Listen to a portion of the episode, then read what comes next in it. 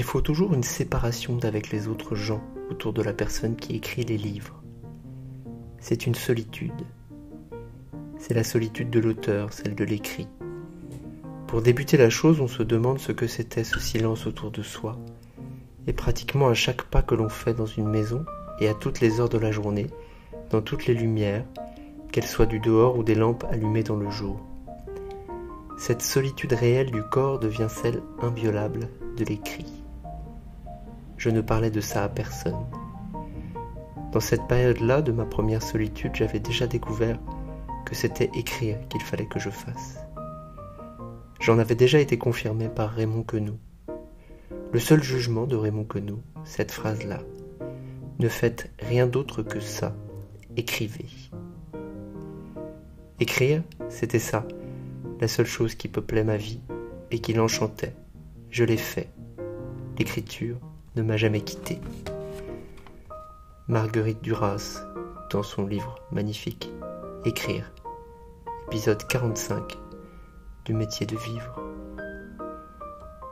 Écrire pour vivre, écrire pour publier, écrire pour se connaître, écrire pour advenir à soi, ou bien se dire qu'écrire, c'est au fond la même chose que vivre. Lire, écrire, vivre, la même chose, disait Proust. Alors, en cette période de fête et pour Noël, nous avions envie avec Véronique Bernem de vous offrir un épisode spécial consacré à l'écriture. Nous allons parler de l'écriture pour soi, du journal, de l'écriture romanesque. Nous allons nous demander si au fond, encore une fois, ce n'est pas la même chose, ou si c'est différent. Nous allons vous parler de nos expériences. En fait, si on a voulu vous parler d'écriture, c'est parce que l'écriture de bien des manières nous a sauvés, tous les deux, Véronique et moi, et puis tant d'autres autour de nous, et que nous avions envie d'en transmettre quelque chose. D'ailleurs, il y a quelque temps, nous avions mis sur l'Instagram du métier de vivre un sondage pour vous demander si ça vous intéresserait. Puis vous aviez dit oui à 80%, 90%. Alors voilà. Je ne sais pas trop ce que ça donnera. On va voir. On va laisser ça en suspens. Véronique va nous rejoindre et puis euh, pendant un temps indéterminé, une heure peut-être moins, nous allons parler d'écriture ensemble. Et on va vous souhaiter aussi de, très belles fêtes de Noël. Véronique arrive, elle s'assoit partons pour ce voyage ensemble. Épisode 45, métier de vivre.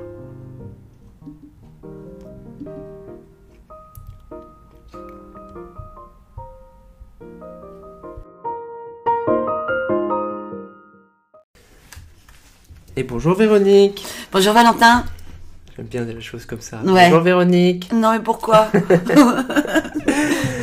Alors, donc aujourd'hui, comme je vous le disais en introduction, euh, nous avons décidé de vous offrir un épisode un petit peu spécial. Dans cet épisode, nous n'allons pas répondre à vos témoignages pour une fois, euh, mais on va parler d'écriture. En l'occurrence, euh, je ne sais pas si vous vous souvenez, mais il y a quelques, quelques semaines, pendant des épisodes que nous avons diffusés, nous avions euh, évoquer cette question-là. Et puis sur le compte Instagram du métier de vivre, on vous avait laissé un petit sondage en vous demandant si cela vous intéresserait que nous vous proposions un épisode spécial consacré justement à l'écriture, que ce soit l'écriture euh, pour soi, l'écriture de soi, que ce soit l'écriture pour publier, bref, écrire. Et vous aviez dit oui à 90%. Je suis donc désolé pour les 10% que ça n'intéresse pas. N'écoutez pas, hein, faites autre chose, allez au cinéma. Euh. Mais en tout cas, euh, voilà, on avait envie de, de parler d'écriture avec vous et de vous donner quelques, quelques références parce que, vous le savez ou vous ne le savez pas, mais c'est vrai que nous avons tous les deux une double casquette. Euh, C'est-à-dire que nous sommes psychanalystes, mais nous sommes aussi euh, auteurs, romanciers, euh, voilà. Et en l'occurrence, nous avons publié ensemble un livre en 2012. Voilà. Qui s'appelait Najat Vallaud-Belkacem, une gazelle au pays des éléphants, qui était une biographie politique. Oui, absolument. Voilà. et, et toi-même, Véronique, tu écris tous les jours. C'est une partie de, intégrante de ta vie. Absolument. Mais pour l'instant, je n'ai rien publié. Oui. Donc ça, c'est bien aussi. C'est-à-dire que toi, tu as publié pas mal d'ouvrages. Et il y a un, un, autre exemple qui est, qui est, moi-même, Oui.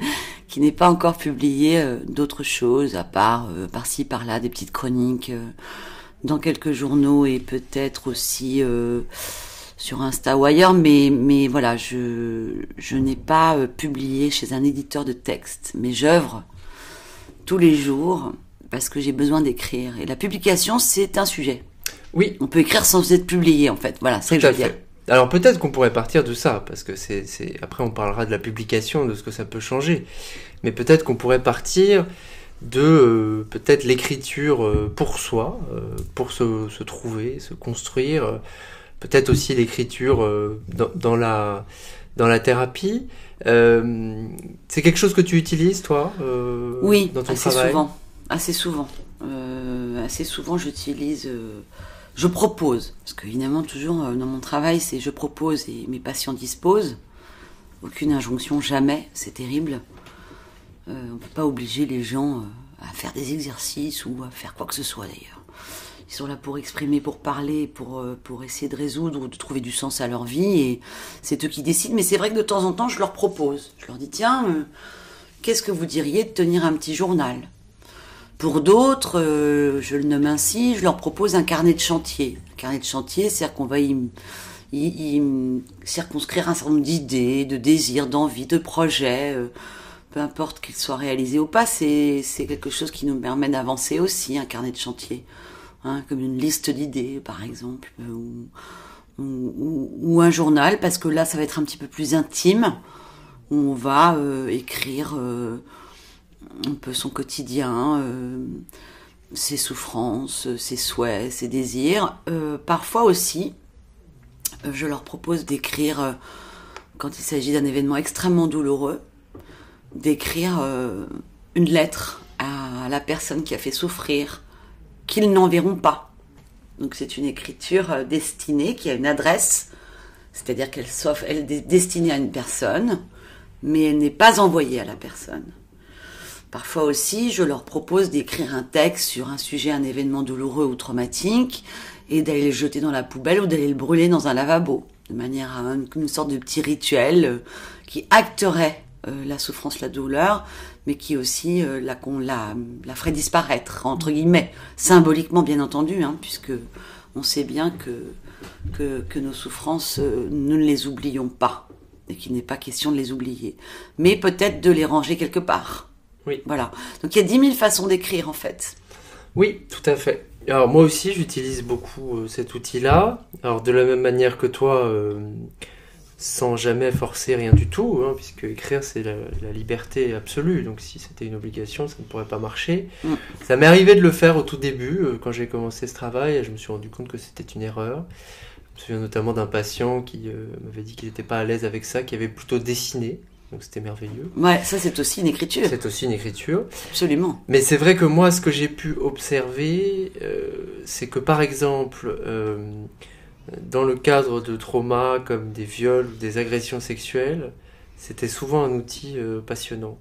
Et que ça allait de pair, enfin en tout cas, je ne dis pas que c'est une généralité qui marche pour tout le monde, mais moi ce que j'ai pu observer, c'est que c'est allé souvent de pair dans mes- avec mes patients, avec la libération de la parole. C'est-à-dire que c'est à partir du moment où ils ont pu écrire ce qui était arrivé, qu'ils ont pu le parler euh, autrement. Mm. Parce que c'est vrai que dans le fait d'écrire, il y a une manière de reprendre le pouvoir, de redevenir sujet. Parce qu'on peut remanier, parce qu'on peut... Voilà, je me souviens de ce- notamment d'un patient qui avait été, euh, été euh, abusé par quelqu'un de sa famille et, et qui avait commencé à écrire et qui, euh, semaine après semaine, réécrivait la scène différemment à chaque fois. Euh, notamment une fois, ça se terminait par un meurtre Mm. tuer la personne, une autre fois c'était autre chose. Mm.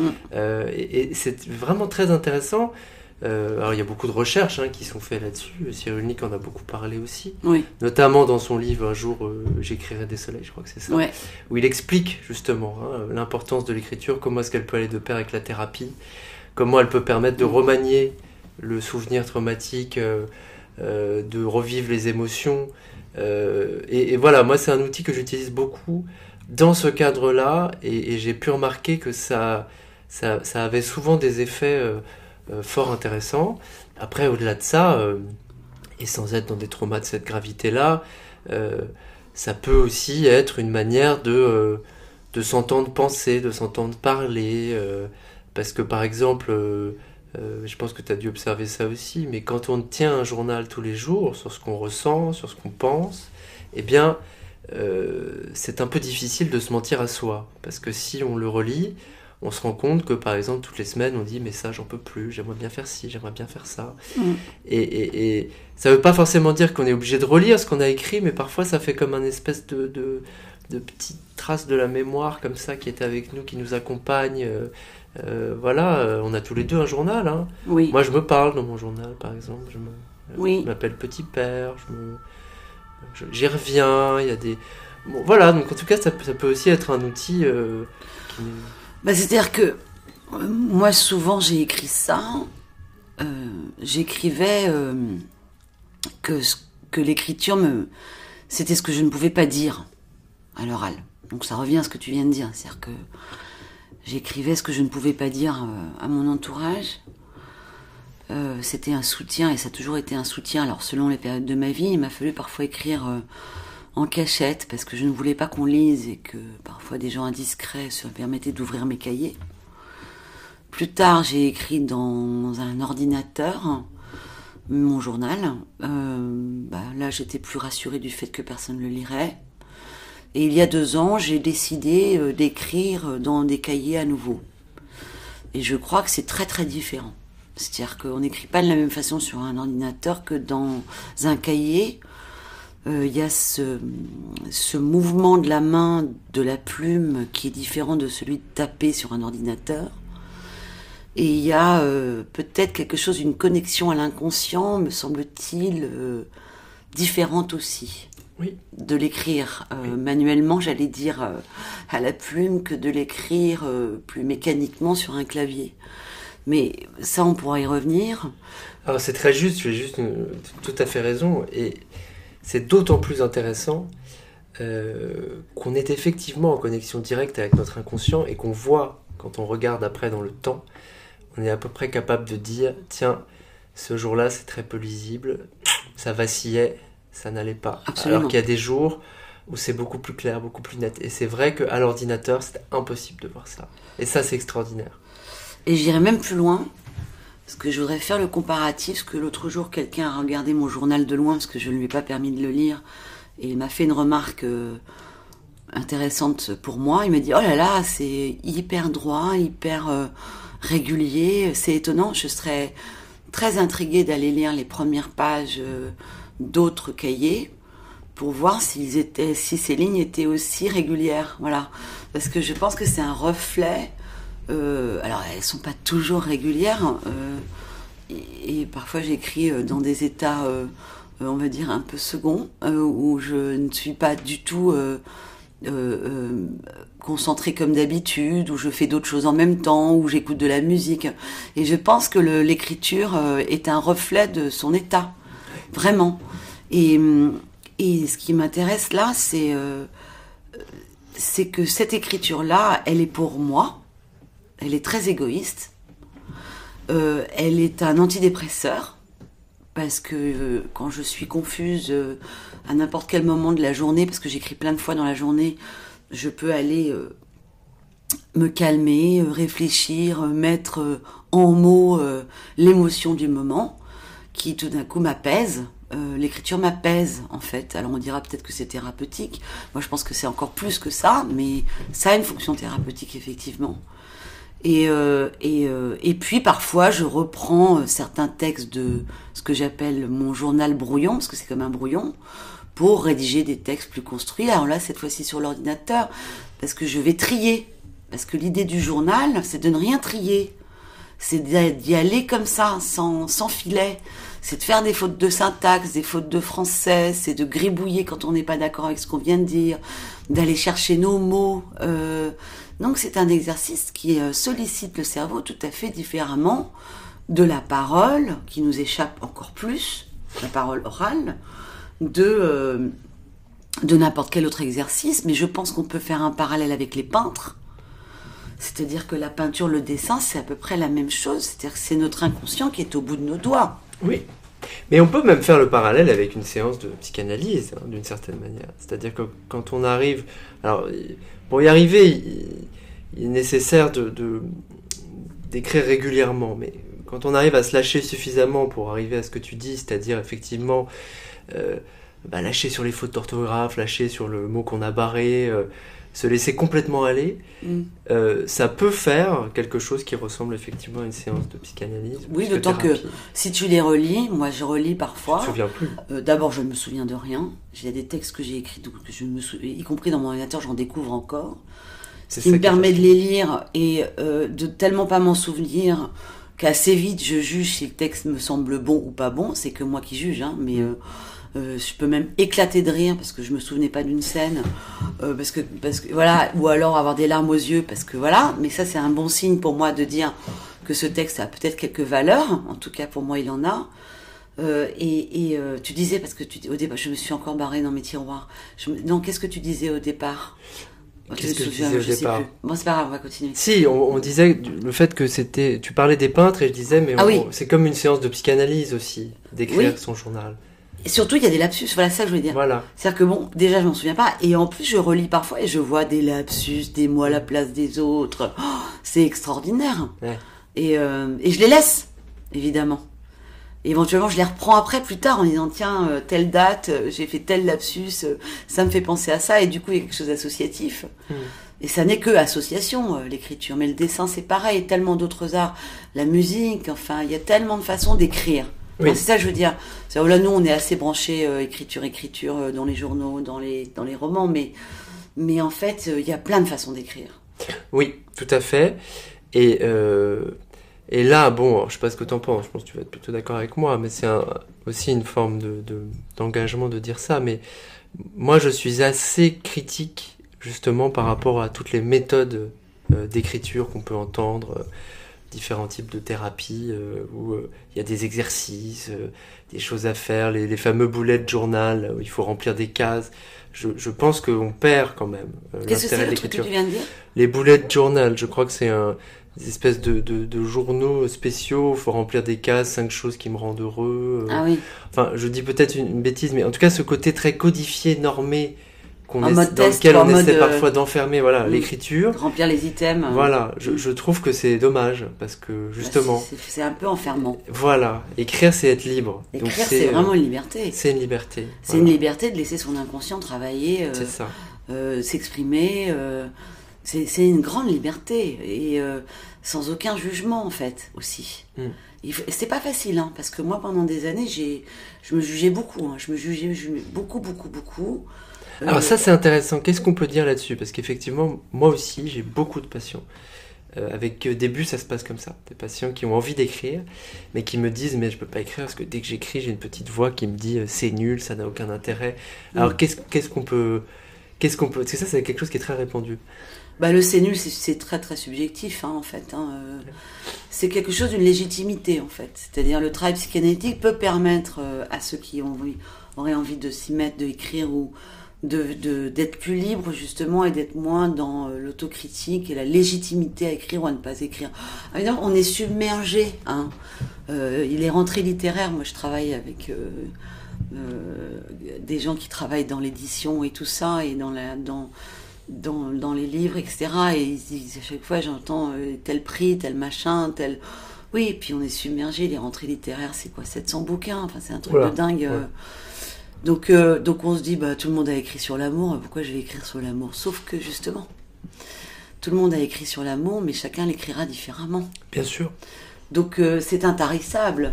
Hein et donc qu'est-ce qui, qu'est-ce qui, on va chercher en psychanalyse, qu'est-ce qui nous rend illégitime en fait, à ne pas accepter de se faire plaisir, en étant libre de prendre son cahier à l'heure que l'on veut, comme on le souhaite, sans injonction aucune. C'est pas tous les jours à la même heure. Hein. Non. On n'est pas en train d'aller aux toilettes euh, tous les jours à la même heure ou de se doucher tous les jours à la même heure. C'est pas du tout le sujet.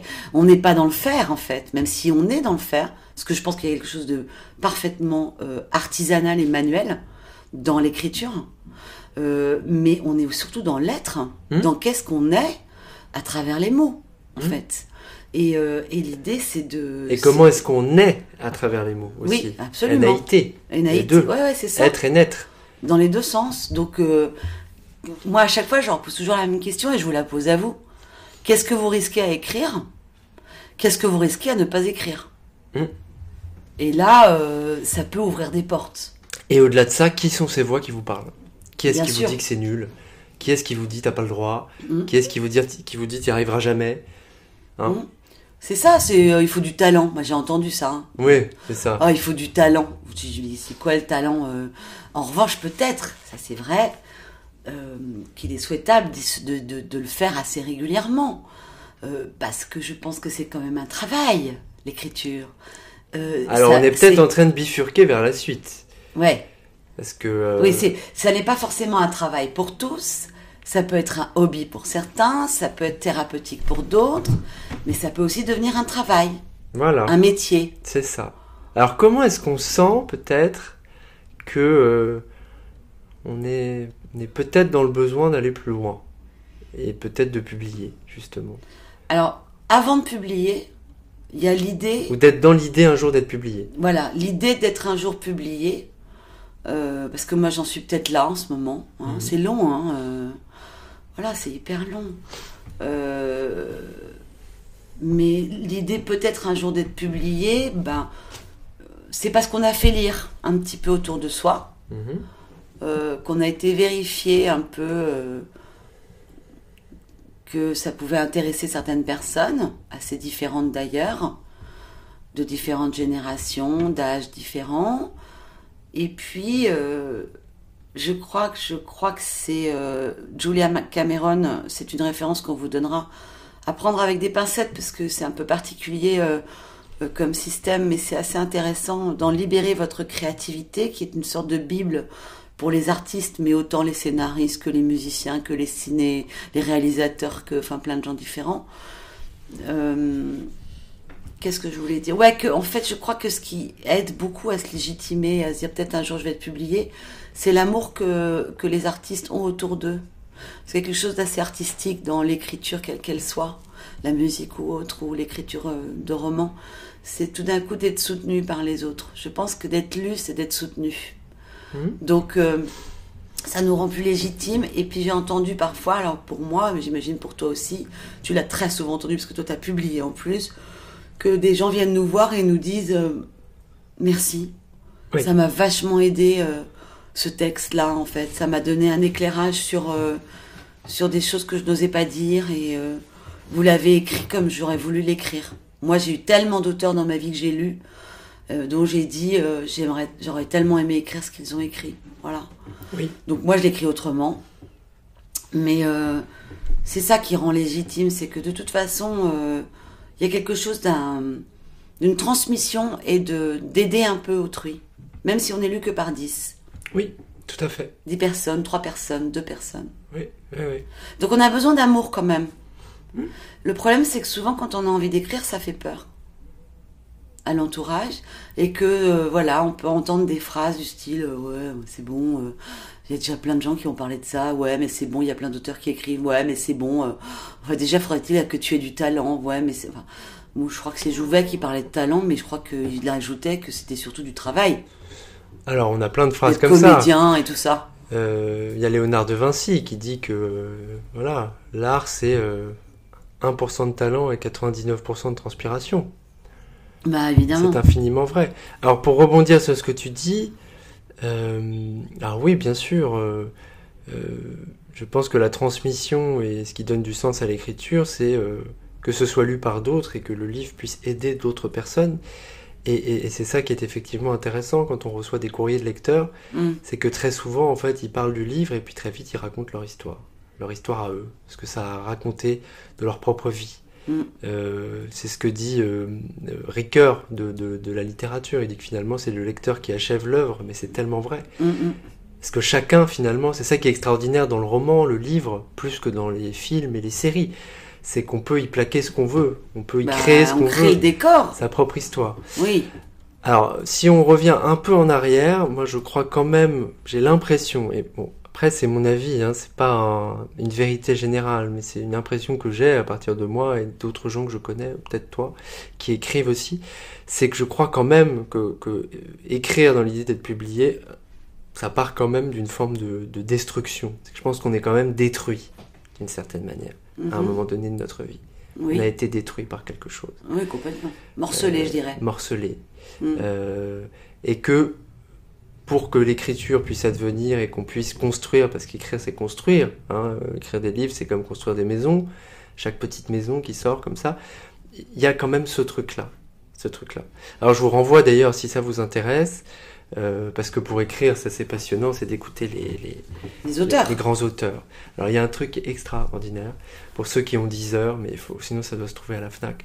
Euh, sur 10 heures notamment, vous avez plein d'épisodes de radioscopie de Jacques Chancel, et mhm. notamment une avec Marguerite Duras qui est extraordinaire. 1975, quelque chose comme ça. Ah, j'irai écouter. Euh, où elle parle justement de cette histoire de, destruction. Alors, c'est pas du tout dit comme moi, hein, c'est dit à la Duras. Marguerite Duras, elle est extraordinaire à écouter. Mais c'est fascinant. Quand on veut écrire. Extraordinaire. Mm. Il y a aussi d'ailleurs, euh, puisque tu, on parle d'elle, ce livre qui est génial, qui s'appelle Écrire.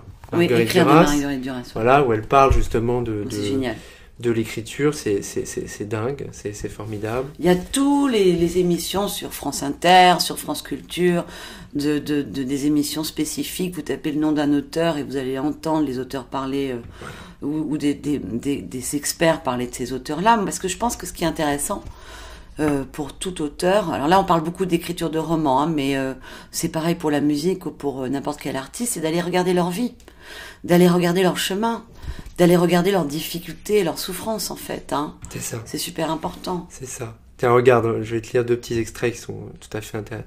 Cette solitude des premiers livres, je l'ai gardée, je l'ai, je l'ai emmenée avec moi. Mon écriture, je l'ai toujours emmenée avec moi, où que j'aille. Hum, c'est ça. La solitude de l'écriture, c'est une solitude sans quoi l'écrit ne se produit pas, où il s'émiette exempt de chercher quoi écrire encore. Oui, parce qu'il y a une forme de solitude dans le travail de l'artiste. Elle le dit beaucoup. Hein. Mais pas que l'écriture, dans la musique aussi. Non, il faut être seul.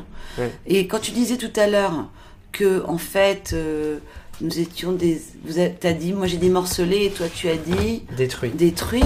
Je pense que l'art, en général, quel que soit l'art, permet que nous soyons des êtres unifiés, que nous fassions un en fait, que nous soyons euh, entiers en fait et pas morcelés. Euh, que, ça nous permet de nous rassembler, rassembler notre être, rassembler nos émotions, rassembler nos pensées.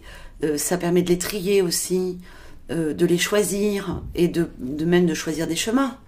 Donc c'est quand même très très important si on peut le faire. Mais ça peut être aussi de chanter. Enfin, il y a plein de façons différentes de s'unifier, de se, de se compléter et, d'arriver à, être une personne un sujet. Tout à fait, tout à fait. Et, et, et, et, pour aller dans le sens de ce que tu dis, mais aussi pour faire un lien avec la première partie de ce qu'on disait, de, de, très très grands auteurs, on, Proust par exemple, disait que lire, écrire et vivre, c'était la même chose. Mm-hmm. Donc, il n'y a pas forcément besoin d'écrire euh, et d'être publié pour accéder à ça, d'une certaine manière. Ça peut être aussi une manière de vivre, euh, mais que ce soit effectivement écrire ou créer autrement, peindre, euh, chanter, faire de la musique, du piano, mm-hmm. peu importe mais c'est une manière de... de, de euh, il y a une autre radioscopie qui est géniale avec Romain Gary, qui est aussi passionnant. Et Sur 10 heures toujours? Oui, et qui parle de ça aussi, et qui dit en fait, euh, euh, je crois que Jacques Chancel lui demande si il a perdu son âme d'enfant, et il dit que non, et il dit que s'il avait perdu son âme d'enfant, il ne pourrait plus créer. Mm. Donc c'est garder cette part enfantine aussi de créativité, qui est aussi celle qui nous a sans doute sauvés de morcellement, de la destruction quand on a vécu dans sa vie des, épreuves terribles. Ouais, absolument. Enfin, c'est de garder dans la tête un espace de, d'imagination. Hein, oui, de liberté. Voilà, c'est ça. que c'est personne pourra euh, toucher cet espace-là. C'est ça. Alors parfois il s'éteint. Oui. Parce qu'il a été abîmé, parce qu'il a été euh, interdit. Oui. Donc c'est là où bah on, peut le réactiver. Oui. On, peut le réactiver. Et, d'ailleurs, euh, c'est ce qu'appelle bah, Cyrulnik la, la, résilience en fait. C'est-à-dire que c'est une façon de sublimer la douleur. C'est-à-dire euh, cette douleur-là, au lieu de la garder à l'intérieur de soi, on va la transformer grâce à un art. Transformer pour euh, dépasser un peu. Elle sera toujours là. Hein. Le trauma, il existe, on va pas l'effacer, mais on va sublimer. Et les plus grands artistes sont souvent, euh, je, sais pas là, j'ai des, tonnes de, de, musiciens en tête et musiciennes qui ont écrit des textes incroyables ont souffert beaucoup. Alors, cliché aussi ce truc-là, hein, on n'est pas obligé de souffrir pour écrire. Euh, non plus, hein. C'est-à-dire que. Et d'ailleurs, on en parlait nous-mêmes à propos de Proust l'autre jour. Ouais. Parce qu'on avait tous les deux un cliché euh, proustien euh, bien établi qui est que Proust serait resté toujours dans son lit, euh, en Malade. gros euh, malade, à cuver sa dépression et à écrire à la recherche du temps perdu. En fait, quand on écoute un peu plus les spécialistes de Proust, ils expliquent que c'était absolument faux. Que oui, il y a eu des moments où il était malade, mais que dès qu'il avait un peu de force, il sortait, il avait une vie et il n'était pas perpétuellement alcoolisé au lit. Non, il avait une, une vie mondaine d'ailleurs. Voilà. Ces livres le- en sont la preuve. Il n'aurait pas pu écrire La recherche du temps perdu On ne cela. peut pas écrire si on n'est pas au monde. Voilà. C'est-à-dire qu'il y a des moments de solitude où il faut, où il nous, il nous faut nous concentrer, où on est dans l'écriture, ou, ou le dessin ou autre chose, mais euh, n'importe quel artiste s'inspire du monde qui Oui. l'entoure. Oui. Sinon, il s'assèche. Oui, Il Tout devient totalement un, un fécond, oui, en fait. tout à fait, tout à fait. Donc, Alors, petite question euh, à la coach que tu es, parce que je sais que tu, euh, ça t'arrive d'avoir des demandes comme ça. Euh, Oui. euh, Des demandes, euh, voilà, moi, moi je, je, je ne peux pas y répondre parce qu'en fait, je ne je sais pas être coach, je ne le fais pas. Et puis en plus de ça, euh, euh, enfin, je sais pas, je sais pas si je saurais faire, mais je sais que toi, par ta formation en plus de psychanalyse, il t'arrive de faire des coachings d'écriture. Est-ce que tu pourrais nous expliquer un petit peu qu'est-ce que c'est et puis peut-être quelle utilité, quel sens ça peut avoir? Alors, mes coachings d'écriture, euh, ou dans l'art en général, hein. Oui. en fait, c'est pas tellement l'écriture seulement, j'ai des, des artistes très différents. Euh, c'est quand même très empreint de psychanalyse, hein, parce que moi, je vais interroger le, le sujet, je vais interroger, euh, par exemple, je sais pas, dis n'importe quoi, la panne, la panne d'inspiration ou d'écriture. Euh, et donc, j'ai quelques petits outils comme ça.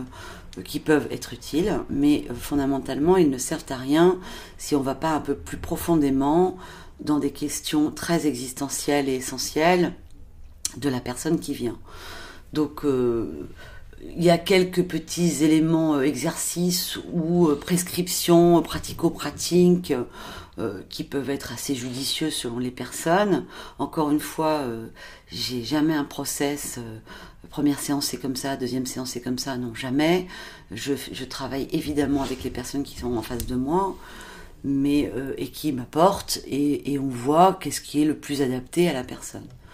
Et, selon les, personnes, ça, ça peut être plus ou moins euh, euh, euh, avec des prescriptions de coaching, un peu, un peu des petits exercices qui peuvent aider, ou avec carrément un travail introspectif. Voilà. Donc c'est vraiment selon, selon la, Au la cas par demande. cas. Oui, et moi je creuse beaucoup la demande. Hmm. Parce que souvent derrière, par exemple, je n'arrive plus à écrire, il y a autre chose. Hmm. Il y a autre chose, donc euh, c'est sympathique d'aller voir aussi le parcours, euh, euh, d'aller faire comme une anamnèse, comme on dit, c'est d'aller chercher euh, à la naissance de- du sujet euh, le premier jour de l'écriture, comment ça se passe, le reste, tout, le, tout l'univers autour, et d'aller donner quelque chose de d'une confiance, d'une écoute, et peut-être rebooster euh, un peu euh, la force, la confiance en soi et l'estime, Mhm. qui sont deux choses différentes. Tout à fait, tout à fait. Mais c'est au cas par cas. Oui. Il n'y a aucune recette. Non. Je n'y crois absolument pas. Non, non, et d'ailleurs, euh, c'est toujours intéressant. je parlais des émissions des grands auteurs, mais voilà, il y en a plein qui ont écrit des, des, des livres pour parler un peu de leur manière d'écrire. Il y a Derrière l'épaule, François Sagan. là, j'avais sorti le livre de Stephen King sur, sur l'écriture. Il y a évidemment Julia Cameron dont tu as parlé. Comment il s'appelle celui de Stephen King Stephen King, il s'appelle Écriture, mémoire d'un métier. C'est à la fois une espèce d'autobiographie et en même temps une autobiographie de, de sa, Ouais, je l'ai lu, l'extrait. voilà, vous avez Haruki euh, Murakami qui a fait un super bouquin qui s'appelle Profession romancier, qui est très intéressant aussi. Umberto Eco, Confession d'un jeune romancier. Bon, mais ce qui est intéressant, c'est que c'est nourrissant. Euh, L'art du roman, Milan Kundera. Mais euh, en fait, comme tu le disais, il n'y a pas de recette. C'est-à-dire, c'est c'est nourrissant, mais ce qui, ce qui est important, c'est d'un le chien ronfle. Oui. Ce qui est important, c'est de créer sa propre recette avec tout ça, d'advenir à soi, y compris dans l'écriture. Je pense qu'il n'y a pas de recette euh, plaquée. Voilà, Ouais, ouais. euh, c'est pas vrai. Euh, euh, Stephen King, euh, voilà, si vous avez envie d'écrire, vous allez le lire. euh, bah voilà, moi je, je l'ai lu. Il y a un ou deux trucs que j'utilise, euh, mais qu'en fait après j'ai euh, fait à ma sauce à moi, en sûr. fait. euh, voilà.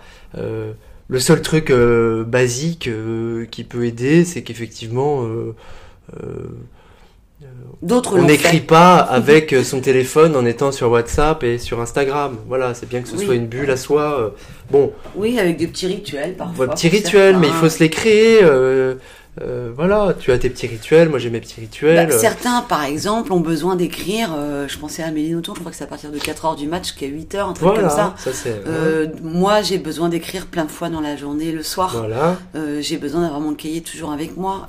D'autres vont faire plutôt à tel autre moment de la journée. voilà. D'autres, Moi c'est deux sera- heures par jour le matin. Voilà, c'est par ça. exemple. D'autres ça va être autre D'autres, chose. c'est une fois par semaine, j'en sais rien. Voilà. Enfin bon, le sujet, c'est qu'est-ce qui vous fait plaisir? Qu'est-ce qui est dans pour vous De quoi avez-vous besoin Et euh, comment vous allez vous-même créer, j'allais dire, votre propre pot-au-feu hein? Certains Voilà. y mettront de la coriandre, d'autres pas du tout. Enfin, on s'en fiche. L'important, c'est le d'aller euh, peut-être questionner le désir Oui. et de peut-être s'essayer sans jugement, euh, sans euh, il faut que, pourquoi pas, et petite voix interne pénible, faire, faire taire euh, les- le cerveau euh, maléfique et désagréable, s'essayer à l'exercice.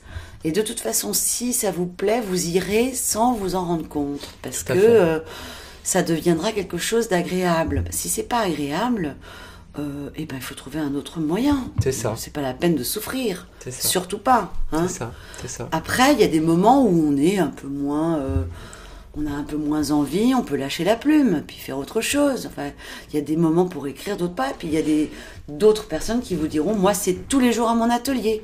Aussi, quel est l'objectif en fait de l'écriture, par exemple? Oui, et puis il y a aussi plein de manières d'écrire. Euh, parfois, euh, euh, voilà, moi je, me souviens que pour un de mes, enfin un, roman en cours, j'avais besoin d'aller dans un cimetière et de fil en aiguille, je suis allé dans trois cimetières dans la semaine. Je n'ai pas beaucoup écrit, Écrit. dans mon ordinateur, mais en réalité, je n'ai jamais autant écrit que là. Bien Et, sûr. et ça a donné beaucoup, beaucoup de choses après. Donc parfois, c'est aussi ça, c'est aussi de marcher, de se mettre en marche. Oui. Euh, il faut pas être euh, dans quelque chose de trop rigide, de, de, de, de bloquant, d'enfermant. hein. Non, d'ailleurs, il y a des grands philosophes qui écrivaient en marchant. Tout à fait, tout à fait. Et, euh, et on écrit en marchant. Voilà. On écrit en nageant aussi. Donc on On pourrait... écrit en euh, faisant plein d'autres choses. On écrit même en épluchant des légumes. hein. Tout à fait. Et on pourrait d'ailleurs, euh, pour reprendre le titre du fameux livre de Virginia Woolf, Un lieu à soi, Mm. euh, dire que finalement, euh, voilà, un lieu à soi, c'est dans notre tête. Oui. Hein on entend souvent ce genre de truc chez les gens qui veulent écrire. Le Ils disent, mais j'ai pas de lieu. Ah, ils trouvent 50 000 excuses pour pas. euh, Questionnons pourquoi il n'y a pas de lieu. Pourquoi il n'y a pas de lieu Est-ce qu'il y aurait une adresse, Voilà, en fait? Tout à fait. hein? Est-ce que ça s'adresse à quelqu'un? Est-ce qu'il y a un empêchement à s'adresser? Donc, du coup, à trouver un lieu. Voilà. Hein? Donc, c'est c'est ça, en fait. C'est intéressant d'aller questionner. Oui, D'aller questionner le. Le, le comment c'est l'entrave, finalement. c'est ça. Un empêchement à être soi, à vouloir euh, être soi. Parce que l'écriture, c'est une façon d'être soi. Complètement. Complètement. Donc, voilà. Et on écrit avec ce qu'on est, profondément. Mais oui, on va pas s'inventer des je trucs termine juste par ce petit livre, je te le, je te le donnerai à l'occasion, que j'aime beaucoup. contre l'imagination. qui est un livre d'un d'un auteur qui s'appelle Christophe Donner et, et qui est un, un- un pamphlet euh, qui est paru quand? Alors, il y a écrit que c'est en francs, donc ça doit être dans les années euh, 90, Ouais. ouais, c'est ça, 98, qui est un pamphlet contre l'imagination. Ça commence par Un poison infeste la littérature, l'imagination. Oh, bah, Ah, c'est un auteur qui écrit énormément à partir de sa vie. Je trouve ça tout à fait intéressant Je l'ai pas lu. de dire que c'est vrai que la littérature, le roman, euh, il y a quand même une forme d'hypocrisie à dire que l'imagination, l'imagination. Alors oui, bien sûr, on imagine, mais on imagine à partir de quoi? De soi, De soi. Donc évidemment. ça fait la Évidemment. boucle est bouclée. Ouais, ouais, ouais, c'est clair.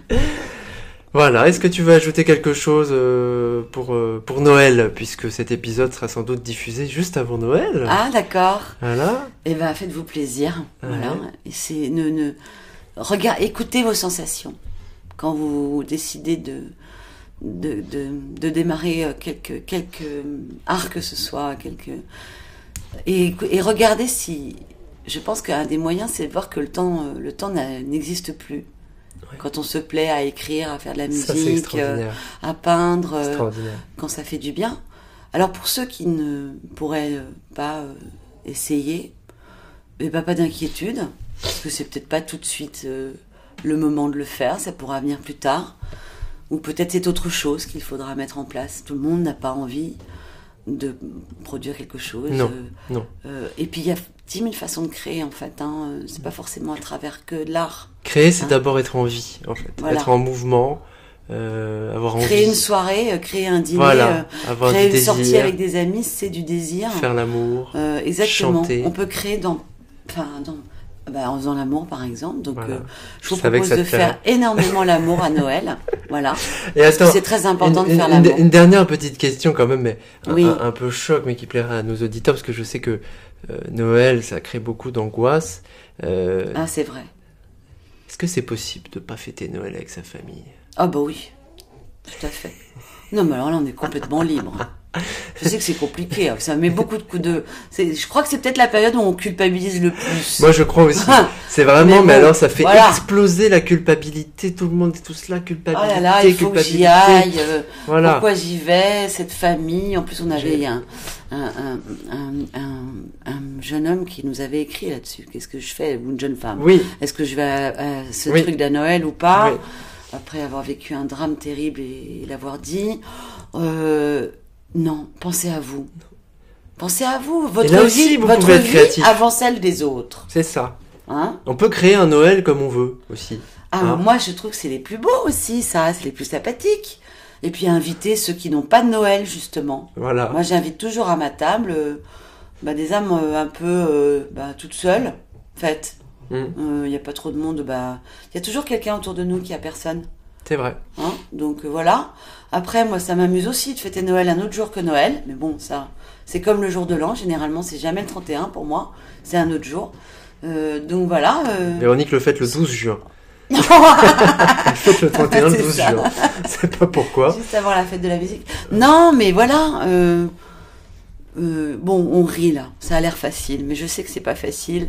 Non. Mais euh, on voulait juste faire un petit, euh, une petite émission la plus gaie, la plus sympathique possible. Et j'espère qu'elle vous aura fait sourire. Voilà. Voilà. Et surtout, n'hésitez pas euh, à nous dire ce que vous en avez pensé, à nous écrire, à nous faire, par- à nous faire euh, partager vos expériences d'écriture. Et nous nous retrouverons donc le 3 janvier. Je te souhaite de belles vacances. Ouais, merci beaucoup. Et un À joyeux toi aussi. Noël. Salut.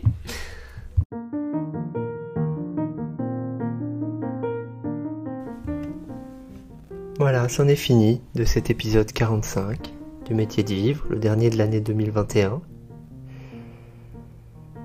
Alors que beaucoup d'entre vous vont prendre des trains, monter dans des voitures, marcher pour se rendre dans leur famille, on a envie d'avoir une pensée pour vous, de vous dire bon courage, parfois bonne chance aussi.